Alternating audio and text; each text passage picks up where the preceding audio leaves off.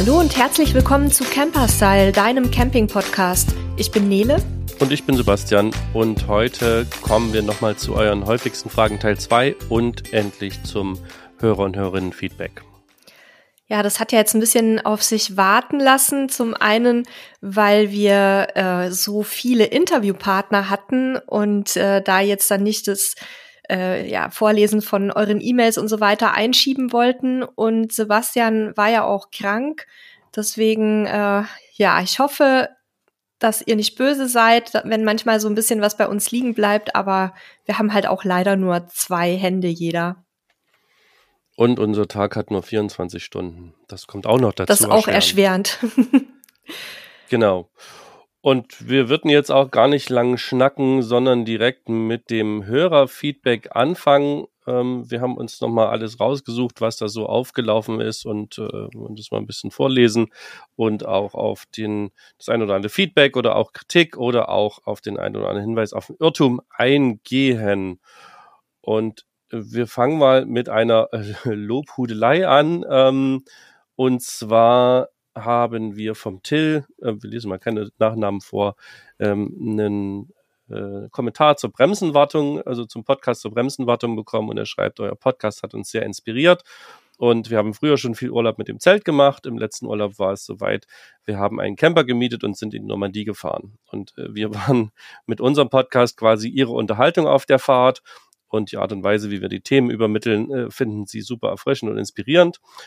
Und so blieb quasi keine Frage mehr offen. Und sie wollten dann einen eigenen Camper. Und nach langem Suchen haben sie sich einen Ducato gekauft mit einem Selbstausbau vom Vorbesitzer und sind jetzt mit dem ein paar Wochen unterwegs. Also das Feedback ist vom, jetzt sehe ich natürlich gerade kein Datum hier. Ist auf Weiß jeden Fall nicht, schon ein bisschen es, länger, ja. Genau, es, es, liegt schon eine ganze Weile hier im, im sozusagen Feedback-Ordner. Und ich vermute mal, dass es im Sommer ist.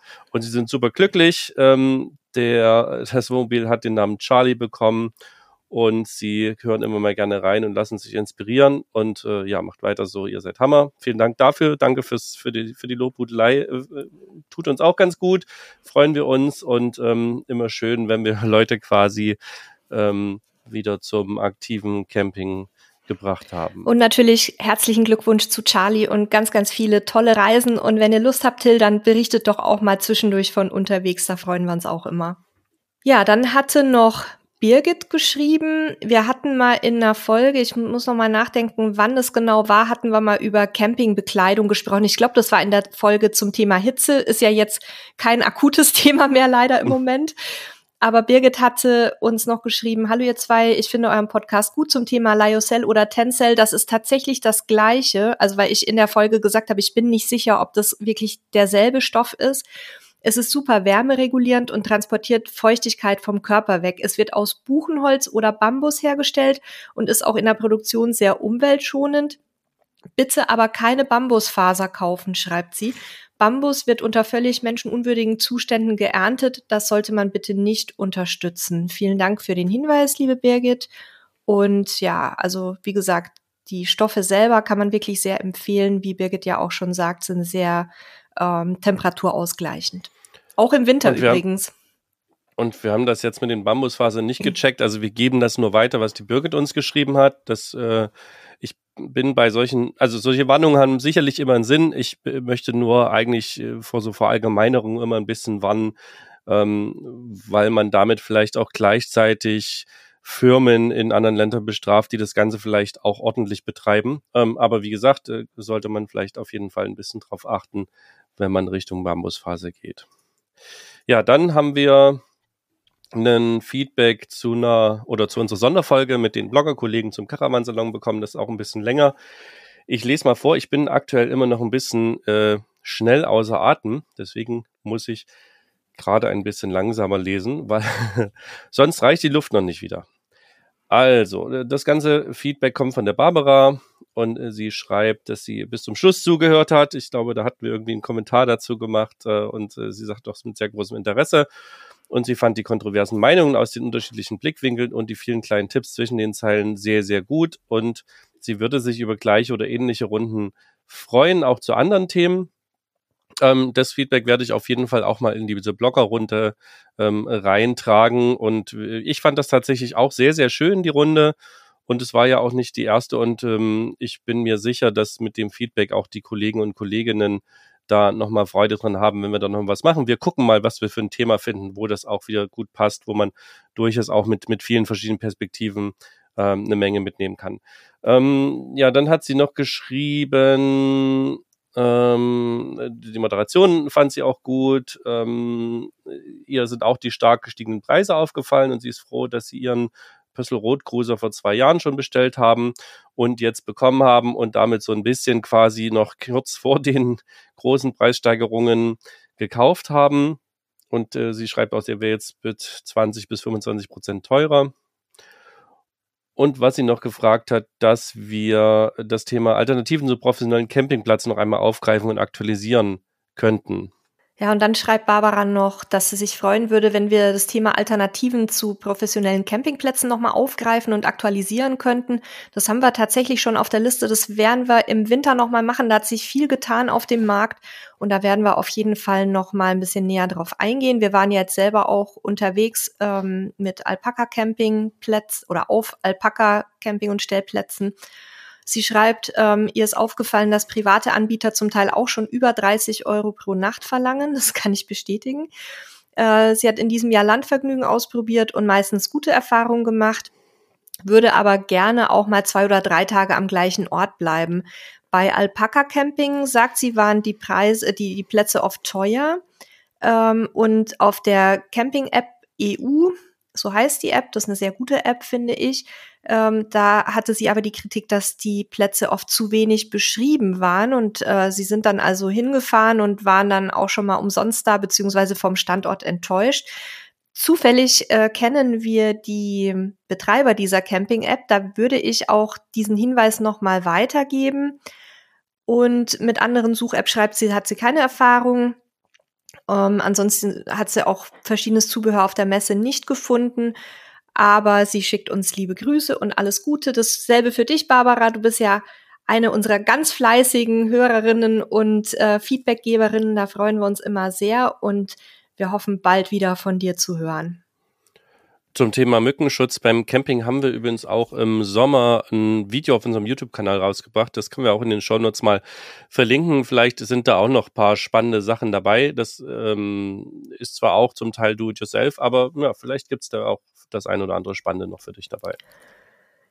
Ja, dann äh, gab es inhaltliche Kritik von Chris. Vielen Dank für den Hinweis. Er schreibt, huhu, vielen Dank für euren tollen Poddy. Diesmal gibt's ein bisschen Kritik. Ähm, dann habe ich schon gedacht, oh Gott, was haben wir verbrochen? Er schreibt, äh, da ich genau wegen dieses Themas eine Wette verloren habe, hatte ich damals auch nachgeschaut, nämlich es ging um das Thema Irrtum, dass CO2, äh, dass CO schwerer als Luft ist, also Kohlenmonoxid. Er hatte einen Link mitgeschickt und äh, wir müssen tatsächlich sagen, da sind wir einem einer Legende aufgesessen. Der Chris hat recht. Kohlenmonoxid ist nicht schwerer als Luft. Und das geben wir hiermit so weiter und werden auch künftig äh, diese Falschmeldungen nicht weiter verbreiten. Ja, also äh, vielleicht auch noch so ein bisschen Kontext dazu. Also äh, es ist äh, der der Irrtum kommt vermutlich daher, dass Luft ja Luft ist und nicht Sauerstoff. Also es ist generell so, dass Kohlenmonoxid schwerer als Sauerstoff ist, aber Luft besteht eben nicht nur aus Sauerstoff, sondern nur zu knapp 20 Prozent und dann sind da eben noch eine ganze Menge andere Gase mit dabei. Und diese ganze Mischung sorgt eben dafür, dass es äh, das, was wir da gesagt haben, nicht richtig ist. Und äh, er hat auch einen Link hier, wie gesagt, reingepackt und da steht halt eben auch, Kohlenmonoxid ist geringfügig leichter als Luft und verteilt sich daher gleichmäßig im Raum. Und ähm, das eine, die Seite von Google ähm, gibt es zu dem Thema, weil die ja auch so ähm, äh, Sensoren haben, die quasi Luftqualität und so weiter messen. Und sie empfehlen halt einfach, wenn man so ein Diagnose, äh, so ein Melder hat, so ein Diagnosegerät hat, soll man einfach nach den Anweisungen des Herstellers, also nach der Bedienungsanleitung, das Ganze anbringen, weil der Hersteller sich sicherlich die meisten Gedanken darüber gemacht hat, wo das Ganze hinkommt. Also das nochmal gerade gerückt. Ähm, Kohlenmonoxid ist zwar schwerer als Sauerstoff, aber eben nicht schwerer als Luft. Danke auf jeden Fall, dass du da aufgepasst hast und ist blöd für dich, dass du die Wette verloren hast, aber danke, dass du sie verloren hast. Also, genau, das jetzt quasi, könnte man das auch nochmal aufklären. Dann haben wir den Udo. Uh, Udo schreibt, hallo ihr beiden, wir, meine Frau, unser Hund und ich bereisen ganz Europa mit dem Wohnwagen. Ich höre euren Podcast schon lange und regelmäßig. Meist kommen da ja viele gute Informationen rüber. Aber bei der Sendung zum Thema Adapterkabel muss ich reingrätschen dass das Kabel Schuko-Stecker natürlich nach Möglichkeit die französische Version für die Dose mit Erdstift auf CEE-Buchse in jeden Wagen gehört, versteht sich von selbst. Aber für was braucht man den Adapter CEE-Stecker auf Schuko-Kupplung? Ich habe mir dieses Ding auch zu Beginn unserer Camperkarriere zugelegt und noch nie gebraucht, liegt mittlerweile seit sechs Jahren in der Ecke. Mir fällt auch kein sinnvoller Einsatz dafür ein. Nur zur Information, ich bin gelernter Elektromeister. Wenn ich da tatsächlich falsch liege und etwas übersehen habe, bitte klärt mich auf. Ja, ähm, also, da hast du recht und auch nicht. ähm, generell, wenn man und, und da habe ich tatsächlich einfach sozusagen aus meinem Verhalten das empfohlen. Wenn man generell nur zum Camping mit dem, mit dem Kabel fährt und den Adapter dabei hat, bin ich bei dir, braucht man tatsächlich nur den Adapter ähm, quasi mit Stecker und äh, CE-Buchse. Also das bedeutet für alle, die jetzt nicht genau wissen, was wie rum gemeint ist, ihr kommt auf ein ihr müsst ein CE-Kabel eigentlich benutzen auf dem Campingplatz. Das heißt, das sind diese runden blauen Stecker mit drei äh, Pins in der Mitte und Dosen. Und es gibt aber auch Campingplätze, da gibt's eben die klassischen Schuko-Steckdosen, also die, die ihr auch zu Hause habt. So, und da passt das nicht rein und dafür gibt's Adapter von dem Schuko-Stecker ähm, auf so eine CE-Dose. Und ich habe eben empfohlen, das Doppeladapterset zu kaufen, nämlich einmal so rum und dann nochmal andersrum quasi auf, äh, also von CE-Stecker auf, äh, äh, auf Schuko-Dose sozusagen. Und äh, da hat der Udo erstmal recht, beim Camping braucht man das vermutlich nicht und es wird in der Ecke liegen. Warum habe ich trotzdem empfohlen?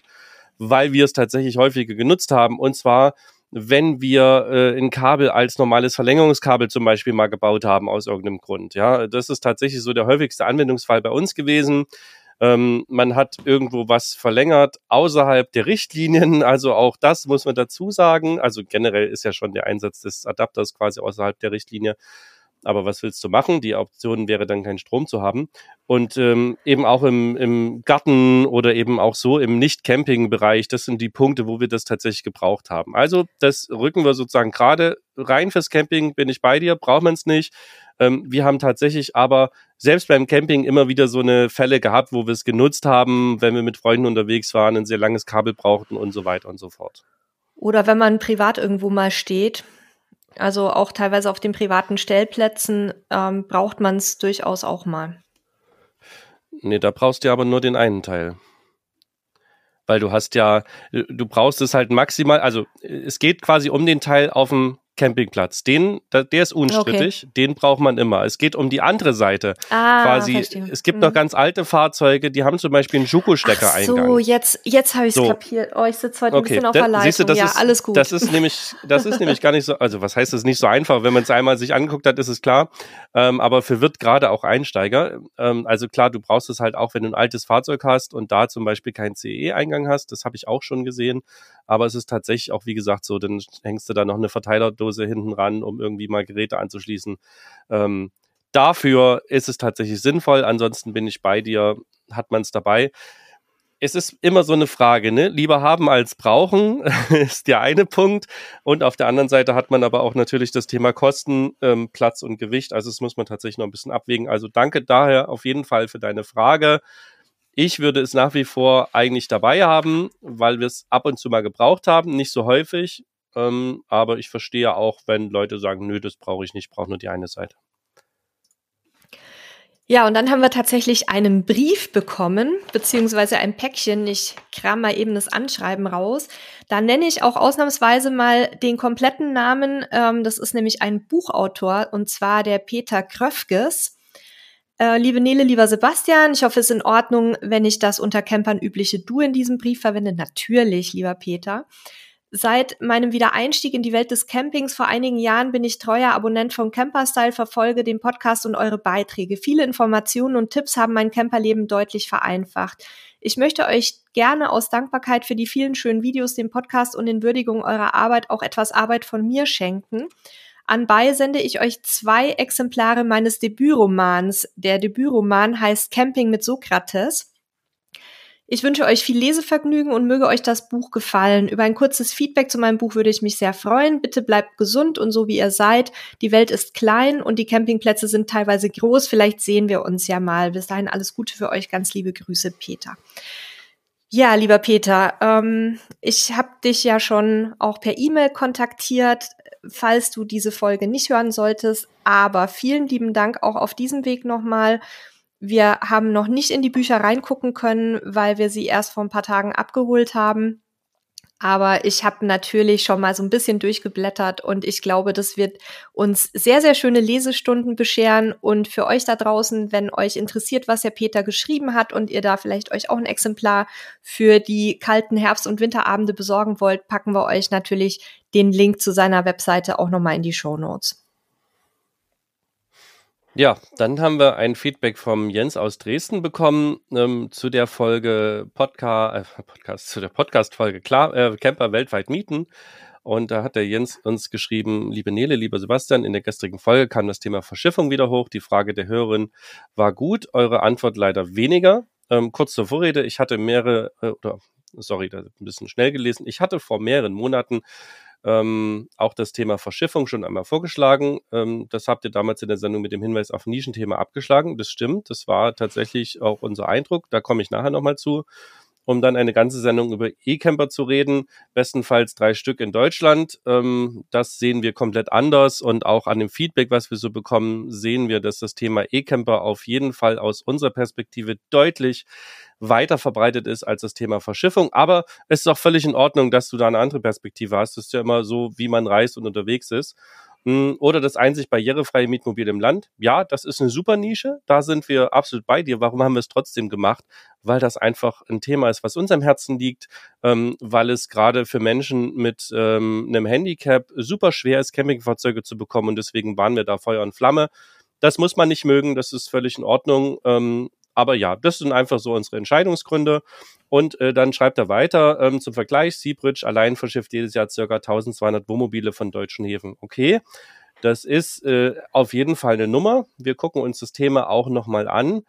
Allerdings, ja, ähm, jetzt wäre es natürlich spannend, wie viele E-Fahrzeuge es gibt, aber eigentlich tut es auch gar nichts zur Sache. So, weiter geht's. Also äh, an sich aber finde find ich die Perspektive spannend. Ähm, nun zurück zur Frage der Hörerin. Äh, an die US-Ostküste sollte eine Verschiffung One-Way circa 2000 Euro. Grobe Schätzung ist natürlich maßabhängig, hat er geschrieben, kosten an die Westküste fast das Doppelte. Allein das sagt, äh, sagt schon, dass es unsinnig ist, zur Westküste zu verschiffen, denn äh, man kann das Land auch für den Differenzbetrag bestens durchqueren und dabei sicherlich eine ganze Menge erleben. Da bin ich bei ihm. Ist vielleicht noch eine Zeitfrage, ne? also das kann ja mal das Thema sein. Wobei es generell auch für Wohnmobil nach Amerika verschiffen, äh, ja, sollte man natürlich gucken, dass man da auch genügend Zeit hat. Ähm, ja. Ja, und er schreibt weiter, womit man die Frage Leihen oder Verschiffen immer so beantworten kann. Ab welcher Zeit habe ich die Verschiffungskosten plus die teure Inlandsversicherung für meinen privaten Camper durch die Verleihkosten erreicht? Diese Rechnung kann jeder selbst machen. Auf der Webseite von Seabridge äh, kann man konkret seine eigenen Verschiffungskosten bestimmen. Dort wird auch telefonisch Auskunft über die Vorortversicherung gegeben. Nun braucht man noch die andere Seite der Gleichung. Auf den Webseiten von der Tour, Camper Days oder anderen Vermietern lassen sich auch für Monate die Verleih-Camperkosten ermitteln. Ist ja im Grunde auch das, was wir schon so kurz angerissen hatten, dass man es halt einfach mal ausrechnen muss. Ähm, die Abnutzung des eigenen Campers habe ich außen vor gelassen. Die sollte reinkommen, äh, wenn beide Gleichungsseiten sich ungefähr ausgleichen. Im Ergebnis wird man sehen, dass unter ein, unterhalb eines halben Jahres eine Verschiffung selbst an die Ostküste wenig sinnvoll ist. Und je weiter weg, umso länger wird dieser Break-Even-Zeitraum. Aber vielleicht hilft euch diese Herangehensweise, wenn wieder dahingehend Fragen kommen. Und meine Bitte steht immer noch, macht Verschiffung mal zu einem Thema und ladet dazu jemanden von Seabridge ein. Er hat auch einen Namen mitgenannt. Ihr werdet sehen, das wird eine informative Sendung. Ich habe ähm, in der Vorbereitung zu unserer Sendung auch schon mal unsere Themenlisten durchgeguckt und da steht das tatsächlich schon sehr lange drin. Also werden wir mit Sicherheit noch mal angehen, aber jetzt nicht direkt in einer der nächsten Sendungen. Wir haben auf jeden Fall auch von äh, unserer Freundin, die quasi die initiale Frage gestellt hatte, auch nochmal Feedback bekommen. Ähm, eine wichtige Perspektive, die jetzt hier bei der Betrachtung von Jens fehlt. Also du mit deiner Preisschätzung bist du erstaunlich gut.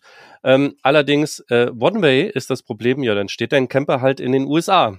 Ähm, das Ding ist also, der muss auch wieder zurück und dann verdoppelt sich der Preis. Das heißt, du bist bei, also sie hat jetzt auch geschrieben, für einen Kastenwagen, den sie hat, ist sie bei 4.100 Euro und zusätzlich kommen noch 600 Euro Gebühren, Hafengebühren und so weiter und so fort dazu. Also das heißt, du bist bei 4.700 Euro. Dann musst du ja auch ein paar Modifikationen am Wohnmobil äh, machen. Also du hast das Thema Strom und das Thema Gas, ja, weil das ist beides in Amerika anders. Gas kann man vielleicht noch über Adapter lösen. Ähm, da haben wir noch nicht in die Tiefe geschaut. Das wäre sicherlich dann für so eine Sendung spannend. Aber Strom ist auf jeden Fall ein Thema, weil die Amerikaner ja nur 110 Volt Netze haben. So. Und dann hat sie noch geschrieben, dem gegenüber steht dann allerdings dann ja auch der Verbrauch. Ne? Ihr Kastenwagen braucht 9 Liter Diesel und die kommerziellen amerikanischen äh, Fahrzeuge so 20 bis 30 Liter. Und bei 5000 Kilometer ist das kein unerheblicher Faktor. Ähm, äh, dann hat sie noch geschrieben, einen amerikanischen Führerschein zu machen und eine Adresse in Amerika nachweisen zu können. Das ist machbar. Da sind wir jetzt, also da wissen wir jetzt nicht genau, weil wir uns nicht damit beschäftigt haben, ähm, ab wann man den machen muss, wie lange man mit einem deutschen Führerschein oder einem internationalen fahren kann. Und ähm, man muss es also wirklich durchrechnen. Also da ist Jens auf jeden Fall auf der richtigen Richtung. Man muss einfach einmal durchrechnen. Und ähm, ich bin nicht sicher, ob das halbe Jahr so passt. Das würde ich nochmal in Frage stellen. Aber letzten Endes muss es jeder für sein Fahrzeug einfach mal gucken. Ähm, die Infos kriegt man auf jeden Fall. Und wir, wie Nede schon sagt, haben das Thema auf der Liste. Ähm, ich schätze es immer noch als nischig ein, aber ähm, da es ja hier auf jeden Fall doch mehr Interesse gibt, als wir gedacht hatten, vor allen Dingen auch unter unseren Hörern, werden wir es sicherlich nochmal höher priorisieren und äh, dann im nächsten Jahr ähm, sicherlich auch mal ähm, vertiefen. Und wir wissen auch, dass Seabridge da relativ viel macht in dem Bereich. Wir kennen die auch von, äh, ich glaube, diversen Messen und äh, da gucken wir mal, vielleicht, wenn jemand von Siegbridge zuhört, dann meldet euch doch mal gerne bei uns. Ja, ansonsten danke auf jeden Fall für das Feedback und nochmal für die Perspektive. Und weiter geht's zum letzten Feedback. Ja, von Martin. Er schreibt, Hallo ihr beiden, nach Neles Kommentar zu der Größe der Parzelle Anmerkung der Redaktion, das war in der Folge zum Thema ähm, Camping-Empfehlungen für den Herbst. Da ging es um so Luxus-Campingplätze mit riesigen Parzellen und außen Whirlpool und so weiter. Ähm, muss ich dir einfach diesen Link schicken? Hat er hier Caravan Park Sexton, der ist ja auch sehr bekannt und sehr beliebt, mir mitgeschickt und schreibt dazu bitte hier bis Leading 600 also, oder Leading 600 runterscrollen und staunen, was es so gibt. Anscheinend gibt es da nämlich wirklich Parzellen mit 600 Quadratmetern. Das ist ja größer als so mancher äh, Reihenhausgarten. Wir sind aber lieber hier und zwar im Camping und Chalet mit Blick auf die Dolomiten Naturidyll Salten. Weniger als 40 Plätze, gigantischer Ausblick und einfach Ruhe. Das wäre, glaube ich, auch eher so ein bisschen meins. Vielen Dank, lieber Martin. Für alle, die es interessiert, verlinken wir auch diese beiden Campingplätze nochmal in den Show Notes. Dann haben vielleicht noch mehr Leute was davon. Ja, wir hoffen, dass wir damit alles Feedback erwischt haben. Ähm, wir kriegen auf unsere Feedback-Adresse leider auch ganz viel äh, Spam und anderen Kram rein. Und ich hoffe aber, dass ich jetzt beim Aufräumen und Sortieren nichts übersehen habe. Falls euch euer Feedback noch gefehlt hat, hey, dann dickes Sorry, vielleicht schickt es uns nochmal. Und äh, dann kommt es auf jeden Fall in die nächste Sendung, wenn wir kein Interview haben, mit rein. Ähm, ansonsten nochmal vielen lieben Dank an das ganze Feedback, was ihr uns so schickt, auch wenn ihr Fehler findet bei uns, uns darauf hinweist, das äh, finden wir super und äh, gehen dann auch immer drauf ein und versuchen auch das beim nächsten Mal etwas äh, schneller oder häufiger wieder zu machen. Aber wie gesagt, manchmal läuft es einfach nicht so, wie man das geplant hat. Und vielen lieben Dank auch, weil wir das jedes Mal vergessen zu sagen, für die mittlerweile wirklich sehr vielen super Bewertungen, die wir auf ähm, zum Beispiel Spotify schon bekommen haben von euch. Also da auch gerne uns weiter fleißig bewerten, wer es noch nicht gemacht hat. Das hilft nicht nur uns, sondern hilft natürlich auch anderen Leuten, uns leichter zu finden. Ähm, da würden wir uns sehr drüber freuen. Und wenn ihr Fragen habt, wir werden immer mal wieder jetzt auch äh, eine Folge einschieben, in der wir auf häufig gestellte Fragen eingehen, weil wir da auch eine ziemlich gute Resonanz bekommen hatten auf die, die letzte FAQ-Folge, dann äh, würden wir da gerne eure Fragen eben auch mit aufnehmen. Und letzte Ergänzung dazu, wenn ihr uns bei Apple Podcast oder bei iTunes äh, hört, auf eurem Apple-Device, dann klickt doch dort bitte auch mal auf eine Bewertung, gibt uns eine tolle Bewertung. Also wenn ihr den Podcast toll findet, wenn nicht, dann eben nicht, dann äh, schickt uns gerne auch die Kritik zu. Und äh, da würden wir uns besonders drüber freuen. Und ansonsten würde ich sagen, kommen wir jetzt quasi zum zweiten Teil und gucken uns mal noch drei Fragen, haben wir, glaube ich, noch mal rausgesucht. Ich hoffe, dass wir die zeitlich schaffen. Ansonsten müssen wir noch eine dritte Folge machen, die uns häufig erreichen und wo wir einfach noch mal so einen kurzen Abriss und noch mal so unsere wichtigsten Tipps euch mitgeben wollen. Ja, da haben wir zum einen das Thema, wie finde ich einen geeigneten Campingplatz? Das ist wirklich ein Dauerbrenner bei uns und das ist halt nicht in zwei Sätzen beantwortet. Deswegen wollen wir da heute mal noch mal ein bisschen ausführlicher drauf eingehen. Dann kommt immer wieder die Frage, übernachten auf Rastplätzen, ja oder nein? Und wenn ja, wo? Und wenn nein, wo nicht?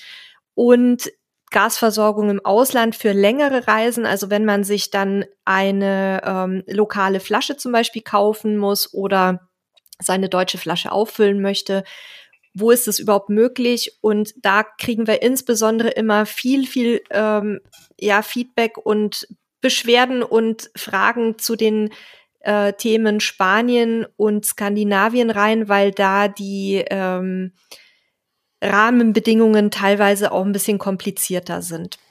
Ich würde sagen, wir steigen ein mit dem Thema geeigneten Campingplatz finden und wurschteln uns dann quasi bis zum Ende durch. Ich glaube, wir schaffen das heute schon. Okay. Dann, also, wie finde ich meinen den perfekten Campingplatz für mich. Also die erste Überlegung aus unserer Sicht sollte mal sein, wer fährt denn alles mit, wer ist dabei? Also sprich, haben wir Erwachsene, haben wir Kinder, haben wir Jugendliche, ähm, welche Altersgruppen sind die, was haben die vielleicht für spezielle Bedürfnisse auch? Ähm, habt ihr Haustiere dabei? Ähm, was, was, wo wollt ihr stehen? Also wollt ihr in der Natur stehen, völlig naturbelassen? Oder wollt ihr zum Beispiel auch ein Animationsprogramm dabei haben? Muss es ein gutes Internet geben? ähm, per Funk oder per WLAN, also per Mobilfunk sozusagen oder per WLAN, braucht ihr sozusagen Dinge wie Pools, Spielplätze, auch vielleicht Animationen für die Erwachsenen, Ausflugsmöglichkeiten. Wollt ihr in der Nähe oder in einer Stadt sein, wobei Campingplätze in Städten relativ selten sind, aber so am Rand? Ähm, wollt ihr Rad- und Wanderwege haben? Ähm, wollt ihr Klettermöglichkeiten, Hundestritte, Spazierwege für den Hund haben?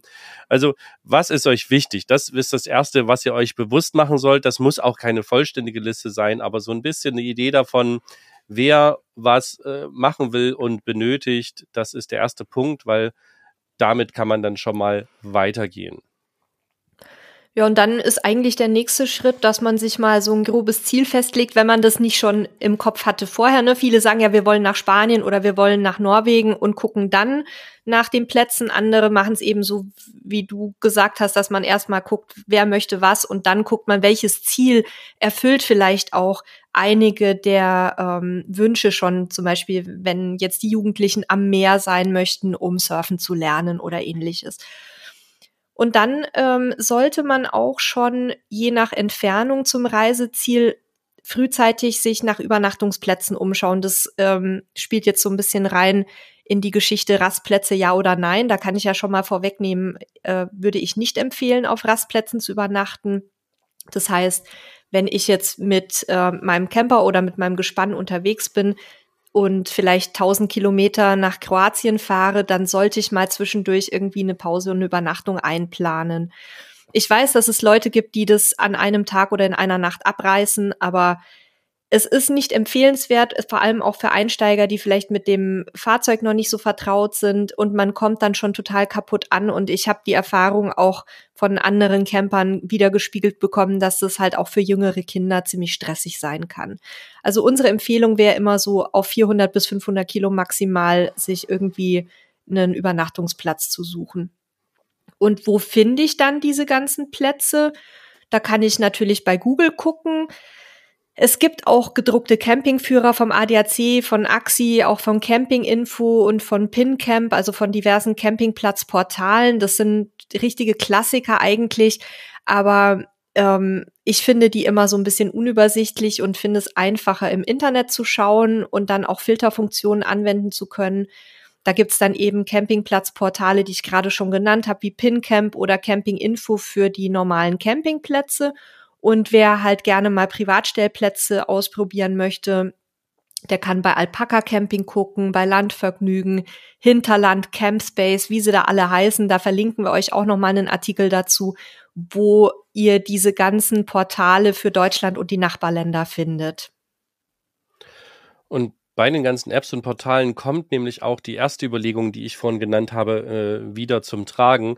Denn hier habt ihr die Möglichkeit, ja, Filter zu setzen und zu filtern. Und da könnt ihr dann quasi erstmal eben nach euren Interessensgebieten filtern, was euch so wichtig ist. Das unterscheidet sich natürlich pro App und Portal. Also manche sind sehr, sehr umfangreich und andere bieten eben nur sehr rudimentäre Möglichkeiten. Und da könnt ihr zusätzlich dann auch noch eben nach Größe, Ausstattung kinderfreundlich, hundefreundlich, Hund nicht erlaubt und so weiter suchen und könnt auch eben oftmals eine Umgebungssuche machen, also dass ihr, was weiß ich, in Dänemark um einen bestimmten Spot herum oder ähnliches auch eine Suche durchführen könnt. Also das ist aus unserer Sicht der Vorteil der Online-Portale und Apps gegenüber den, ich sag mal, alten gedruckten Varianten der äh, Campingführer. Und dann wäre der nächste Punkt, den ich machen würde, die Nutzerbewertungen zu lesen. und zwar würde ich mir die wirklich durchlesen. Ich würde nicht nur auf die Sternebewertungen achten. Also ich meine jetzt hier die Sternebewertungen, die von den Nutzern vergeben werden, sondern ich würde wirklich die Rezensionen lesen. Und zwar sowohl die positiven als auch die negativen. Und worauf würde ich achten? Auf das, was die Leute da schreiben. Sie schreiben nämlich, was sie vielleicht vermisst haben, äh, gerne gehabt hätten und äh, sie schreiben auch, was sie sehr positiv vorgefunden haben und man kann auch so ein bisschen erkennen, wenn die Probleme hausgemacht waren. Ne? Also äh, nicht alle Probleme, die entstehen, entstehen ja nur, weil der Platz schlecht ist, sondern manchmal hat es auch was mit Zwischenmenschlichkeit zu tun und manchmal auch einfach mit dem Verhalten der Gäste, die bewerten. Und das kriegt man eigentlich relativ gut über die Bewertungen raus. Und deswegen, die lese ich mir mal durch. Das ist generell ein sinnvoller Tipp. Und wenn man ein bisschen skeptisch ist, sieht man auch ganz gut, was davon vielleicht auch noch gefaked ist. Nicht, dass jetzt großartig viele Bewertungen aus unserer Sicht gefaked wären, aber auch das kommt natürlich immer mal wieder vor. Und das kriegt man so aber eigentlich ganz gut mit und kriegt ein ganz gutes Gefühl dafür. Ähm, ist da irgendwas, was mich sehr stören wird oder ist das, was jemand anders extrem stört, für mich eigentlich völlig egal und äh, ich kann da halt super hinfahren. Ja, und dann gibt's ja meistens noch so ein ähm, Sterne- oder Punktesystem von den einzelnen ähm, ja, Institutionen, zum Beispiel vom ADAC. Und da haben wir am Anfang so ein bisschen den Fehler gemacht, dass wir uns dadurch haben verleiten lassen, Kategorien zu buchen, die uns eigentlich gar nicht gefallen, weil wir gesagt haben, ja, jetzt sind wir die ersten Male unterwegs, dann nehmen wir mal so einen vier oder fünf Sterne Platz und haben dann festgestellt, dass wir das gar nicht brauchen. Also, dass wir viel lieber diese kleineren naturnahen Plätze äh, möchten. Und da ist es eben so, dass diese Sterne nach sehr objektiven Kriterien vergeben werden durch ähm, Inspektoren. Und diese Inspektoren, die schauen auf die Quantität und Qualität, also Anzahl und Qualität der Sanitäreinrichtungen, auf die Anzahl der Stellplätze, was gibt's für Angebote auf dem Platz, also Restaurant, Supermarkt, Freizeitangebote, dann Größe und Ausstattung von Schwimmbädern, gibt's Badestrände und so weiter. Es heißt aber gar nicht, wenn jetzt ein Platz nur einen solchen Stern hat, dass der schlecht ist. Ganz im Gegenteil. Es gibt ganz entzückende Plätze, ähm, die wir selber auch sehr gerne ansteuern. Die haben nur ein oder zwei Sterne, aber sind halt sehr klein, sehr familiär, sehr naturnah und da solltet ihr auch für euch, wenn ihr Einsteiger seid, so ein bisschen gucken, was ist es denn, was ihr wirklich möchtet und auch braucht. Und ähm, ja, neben den, neben den Portalbewertungen natürlich auch mal in die Google-Bewertungen gucken. Ähm, da sind dann sowohl bei Google als auch auf den Portalen häufig auch Fotos hinterlegt oder sogar teilweise Videos. Da bekommt man dann einen recht guten Eindruck von den Campingplätzen, wenn die auf der Campingplatzseite selber vielleicht keine aktuellen Fotogalerien haben, was durchaus häufiger mal vorkommt. Und gerade die Google-Bewertung ist aus meiner Sicht nochmal wirklich ein, naja, Geheimtipp ist es nicht, aber ein guter Tipp, ähm, weil ihr dort oftmals einfach auch nochmal andere Perspektiven auf das Thema seht und nochmal auch Bewertungen habt. Und auch da achtet eben nicht nur auf die Sterne, die die User vergeben, also äh, von, von eins bis fünf, sondern lest vor allen Dingen wieder die Rezensionen durch, was da genau geschrieben wird, was die Leute stört, was sie gut fanden Ähm, und noch ein ganz wichtiger Hinweis zu der ganzen Bewertungsgeschichte. Ihr profitiert davon, dass andere das tun. Gebt auch was zurück und ähm, gebt am Ende eures Urlaubs auch auf dem Portal oder auch bei Google entsprechende Bewertung ab, weil wenn niemand eine schreibt und alle nur lesen, dann ist niemandem geholfen. Aber wenn jeder so ein bisschen was dazu beiträgt, dann haben eben oder gibt es da auch mehr Daten und mehr Datengrundlage, auf der man dann selber gute Entscheidungen treffen kann. Und noch letzter Punkt, ihr seht bei Google auch ganz gut, wie viel Bewertungen der User oder die Userin schon abgegeben haben. Und je mehr das sind, ähm, desto besser.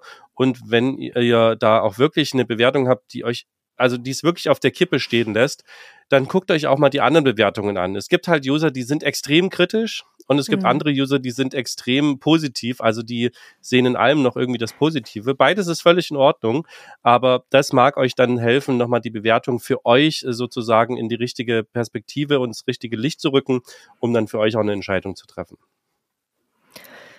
Ja, was vielleicht auch noch äh, gesagt werden muss, weil es nicht jeder weiß, inzwischen ist es auf verschiedenen Portalen möglich, auch zu reservieren oder zu buchen. Für die Campingplätze bei Pincamp und camping.info. Das sind so die, die klassischen großen Portale.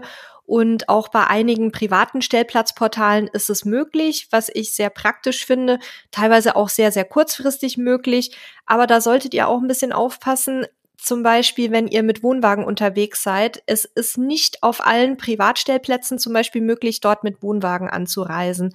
Da könnt ihr dann einen Filter auch anwenden. Also äh, bei allen, die ich bisher gesehen habe, konnte man danach filtern. Und was auch ganz wichtig ist, was uns jetzt auf unserer letzten Tour ein bisschen auf die Füße gefallen ist, dass es gerade auf Privatstellplätzen nicht immer eine äh, Ver- und Entsorgung gibt. Das heißt, ich kann im Zweifel kein Frischwasser tanken und vor allem auch kein Abwasser oder Grauwasser entsorgen. Und da ist man natürlich als Wohnwagenfahrer so ein bisschen angeschmiert, weil man ja nur einen, einen, kleinen mobilen Tank dabei hat. Also auch bitte darauf dann achten und im Zweifel die richtigen Filter setzen. Ja, das Thema Barrierefreiheit wird eigentlich auf fast allen Portalen sehr vernachlässigt. Ähm, manchmal gibt es einen Filter dazu, ähm, wo man dann quasi barrierefreie, rollstuhlgerechte Sanitäranlagen zumindest raussuchen kann. Das sagt aber oft oder nicht unbedingt, formulieren wir es mal so, äh, sagt nicht unbedingt etwas aus, dass der Platz auch wirklich komplett barrierefrei ist. Da würden wir, wenn es nicht explizit dasteht, eher dazu raten, nochmal nachzufragen, als etwas vorauszusetzen. Das wäre halt auch noch der wichtige Punkt. Und ich noch, bei großen, ja. Sorry, bitte? ich habe noch einen kleinen Nachtrag zu dem Thema Apps und Portale. Ähm, die App Park for Night ist uns ja allen sehr gut bekannt und wird auch viel empfohlen. Ähm, da müssen wir aber so ein bisschen das Ganze einschränken. Also viele der Plätze, die dort hinterlegt sind, sind keine offiziellen Übernachtungsplätze. Also da sind auch Campingplätze und offizielle Stellplätze drin, aber eben nicht nur. Das heißt, wenn ihr euch da zu 100 Prozent drauf verlasst, was in der App steht, kann es auch sein, dass so ein Platz mal nicht mehr existiert oder dass es Ärger gibt, weil es kein ausgewiesener Stellplatz ist. Das muss man einfach wissen. Die App ist super, kann ich auch wirklich empfehlen. Wir nutzen die auch selber sehr viel. Aber habt bitte im Hinterkopf, dass es keine offizielle Camping-App ist, also ne, von von irgendeinem von von Campingplatzbetreibern gepflegt, sondern die wird von Nutzern gepflegt. Die haben mal irgendwo übernachtet und haben es dann dort eingetragen und da müsst ihr einfach ein bisschen genau euch die Stellplätze angucken. Passt vor allen Dingen euer Verhalten darauf an. Das bedeutet, auf den Plätzen, wo nicht explizit ein Campingplatz ist, und den erkennt man im Normalfall daran, dass man dafür bezahlt und dass da irgendwo Campingplatz steht, in Deutsch oder in einer anderen Sprache, wenn man in einem anderen Land ist. Und wenn das da nicht steht, dann, äh, ne, und es auch keine Schilder und nichts gibt, dann ist es mit Sicherheit ein Wildstehplatz, der da einfach eingetragen wurde. Und dann ist dort Camping absolut nicht erlaubt. Das bedeutet keine Stühle raus, ähm, keine Markise aufhängen, keine Wäsche aufhängen, sondern da halt wirklich hinstellen, übernachten und idealerweise wieder fahren. Es sei denn, die Regeln im Land erlauben auch etwas anderes. Das ist ja auch von Land zu Land ein bisschen unterschiedlich.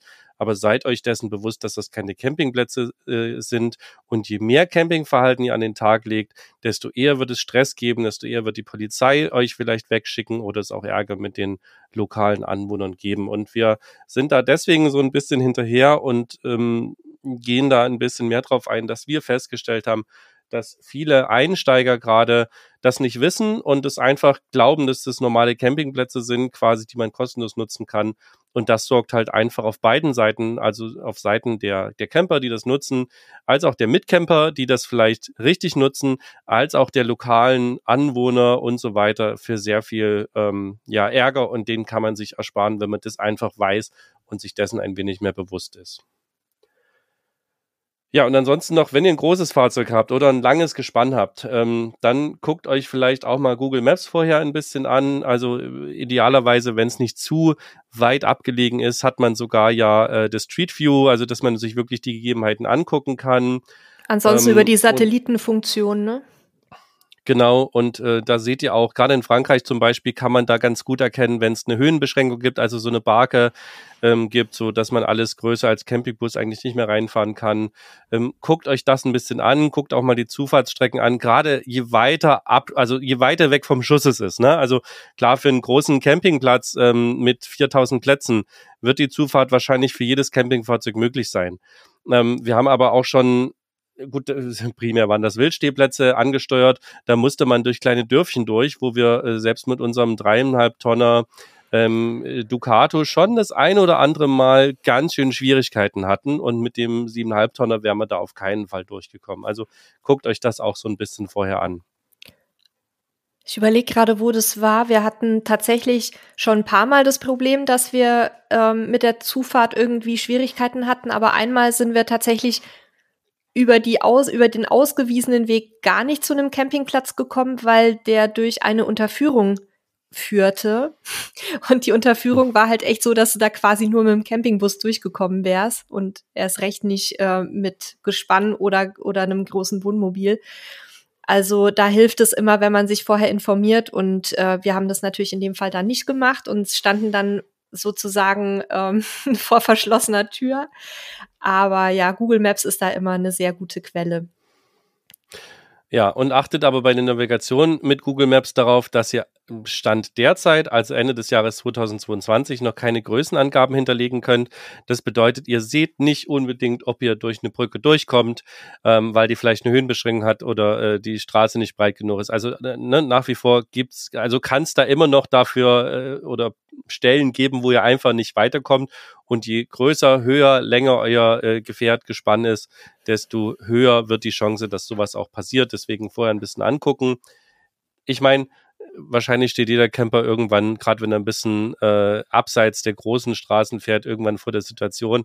Kann man auch immer lösen, ne? Wandblinker rein, zurücksetzen, vielleicht eine aussteigen. Das funktioniert immer. Ist in dem Moment super stressig und nervig, aber ist uns nicht nur einmal passiert.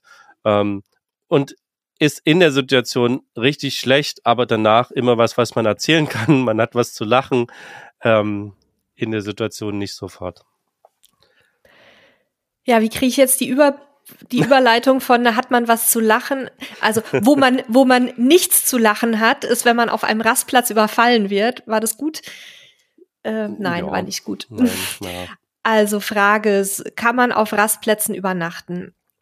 Ich würde generell immer sagen, nein, bei uns ist es auch tatsächlich eine Regel. Wir haben noch nicht einmal auf einem Rastplatz übernachtet.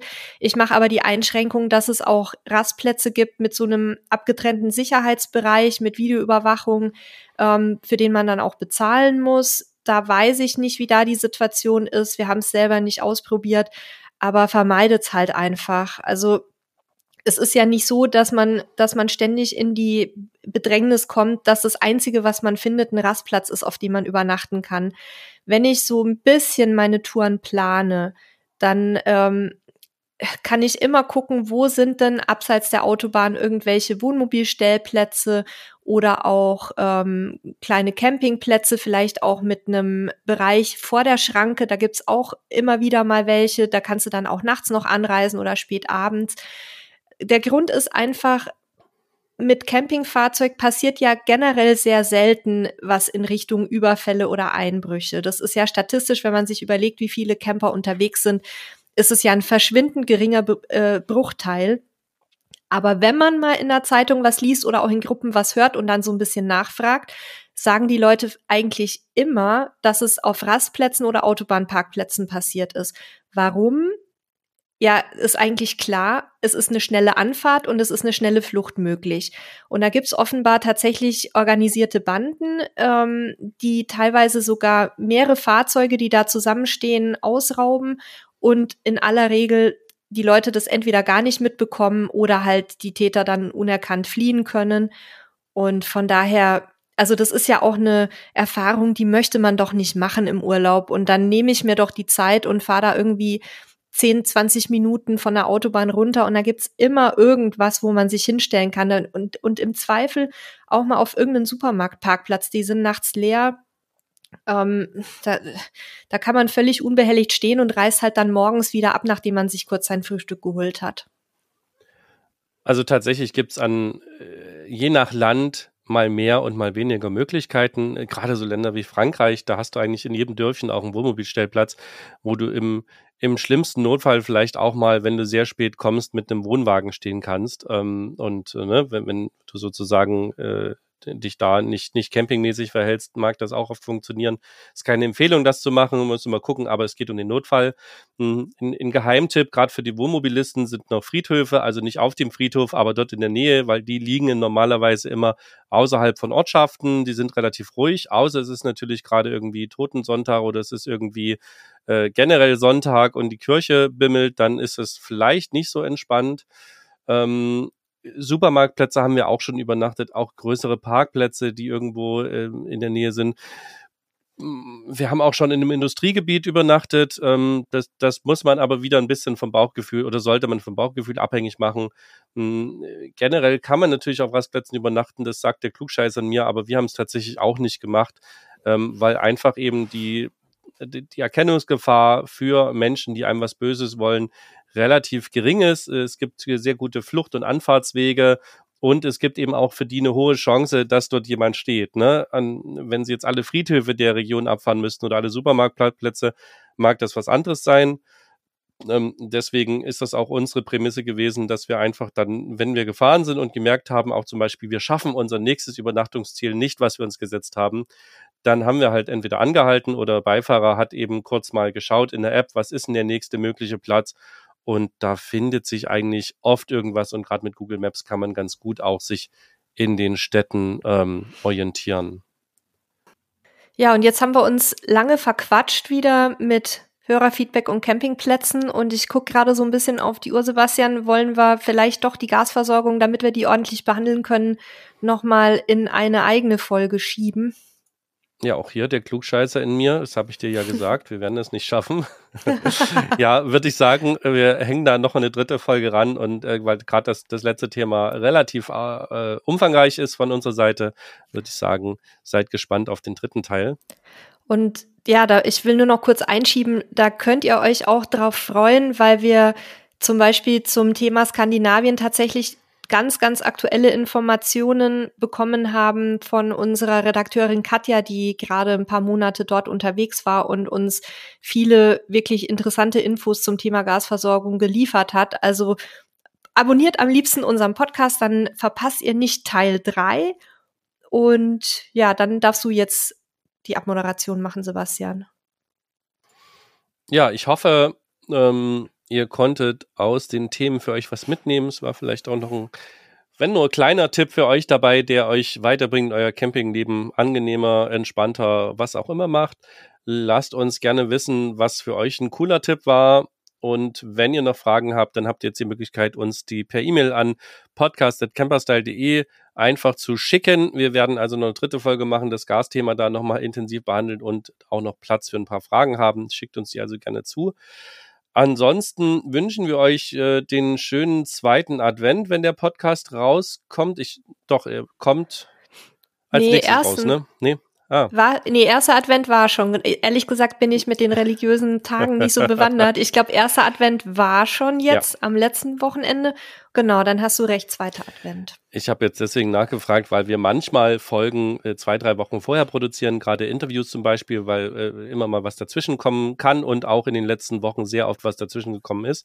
Deswegen war ich gerade unsicher, wann die Folge rauskommt. Ähm, aber ja, wir wünschen euch einen schönen zweiten Advent. ähm, genießt die Zeit äh, mit euren Liebsten, mit eurer Familie, wenn ihr Richtung Wintercamping unterwegs seid, äh, sowohl im kalten als auch im warmen dann ganz viel Freude dabei.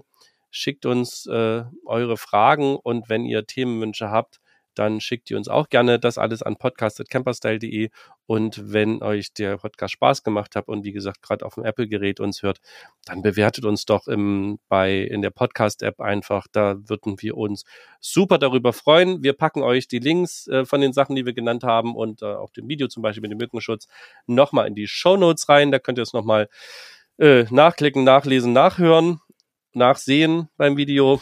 Und äh, ansonsten, ja, war's das von mir. Ich wünsche euch ein schönes Wochenende, eine schöne Woche und bis nächste Woche. Macht es gut. Tschüss. Tschüss.